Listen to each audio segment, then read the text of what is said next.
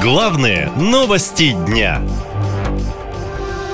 Одним союзником меньше Армения отказалась ехать на саммит СНГ. Заседание Содружества независимых государств пройдет 13 октября в Бишкеке. Но Армения на нем, похоже, не будет. Сначала на саммит СНГ отказался ехать министр иностранных дел страны Арарат Мирзаян. Позже стало известно, что и премьер-министра Пашиняна не будет. Какие причины такого демарша не уточняется, но политические аналитики связывают это с ситуацией в Нагорном Карабахе. Тем более власти Армении регулярно открыто обвиняли Россию и ОДКБ в бездействии, отсутствии реакции на просьбы Еревана о помощи. Пашинян не раз заявлял журналистам, что разочарован в союзниках.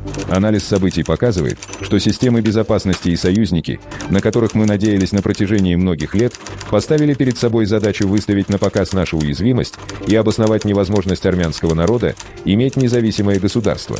Теперь эти якобы союзники ставят под удар не только внешнюю, но и внутреннюю безопасность и стабильность Армении, нарушая при этом дипломатическую, межгосударственную этику отношений, все нормы корректности и взятые договорами обязательства.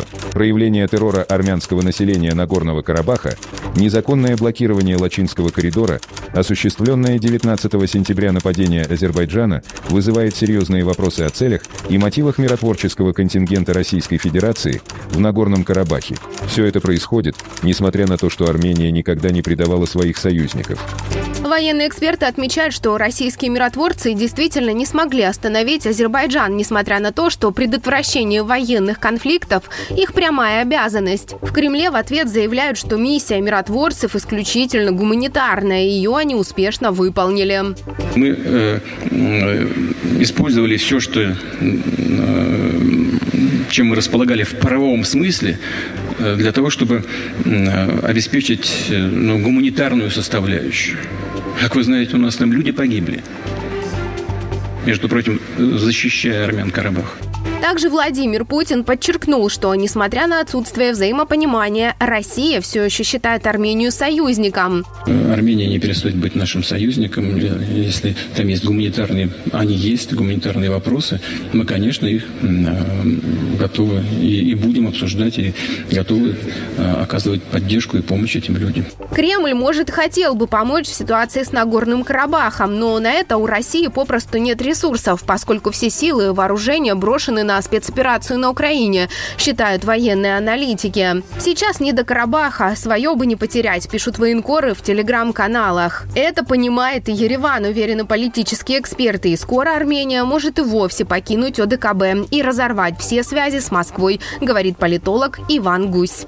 Участие в АДКБ никак э, не гарантирует э, Армении поддержки со стороны э, членов этой организации. И в случае реальной опасности Армения остается наедине с этой опасностью. Дело в том, что членство в АДКБ – это еще и как черная метка для всего цивилизованного мира.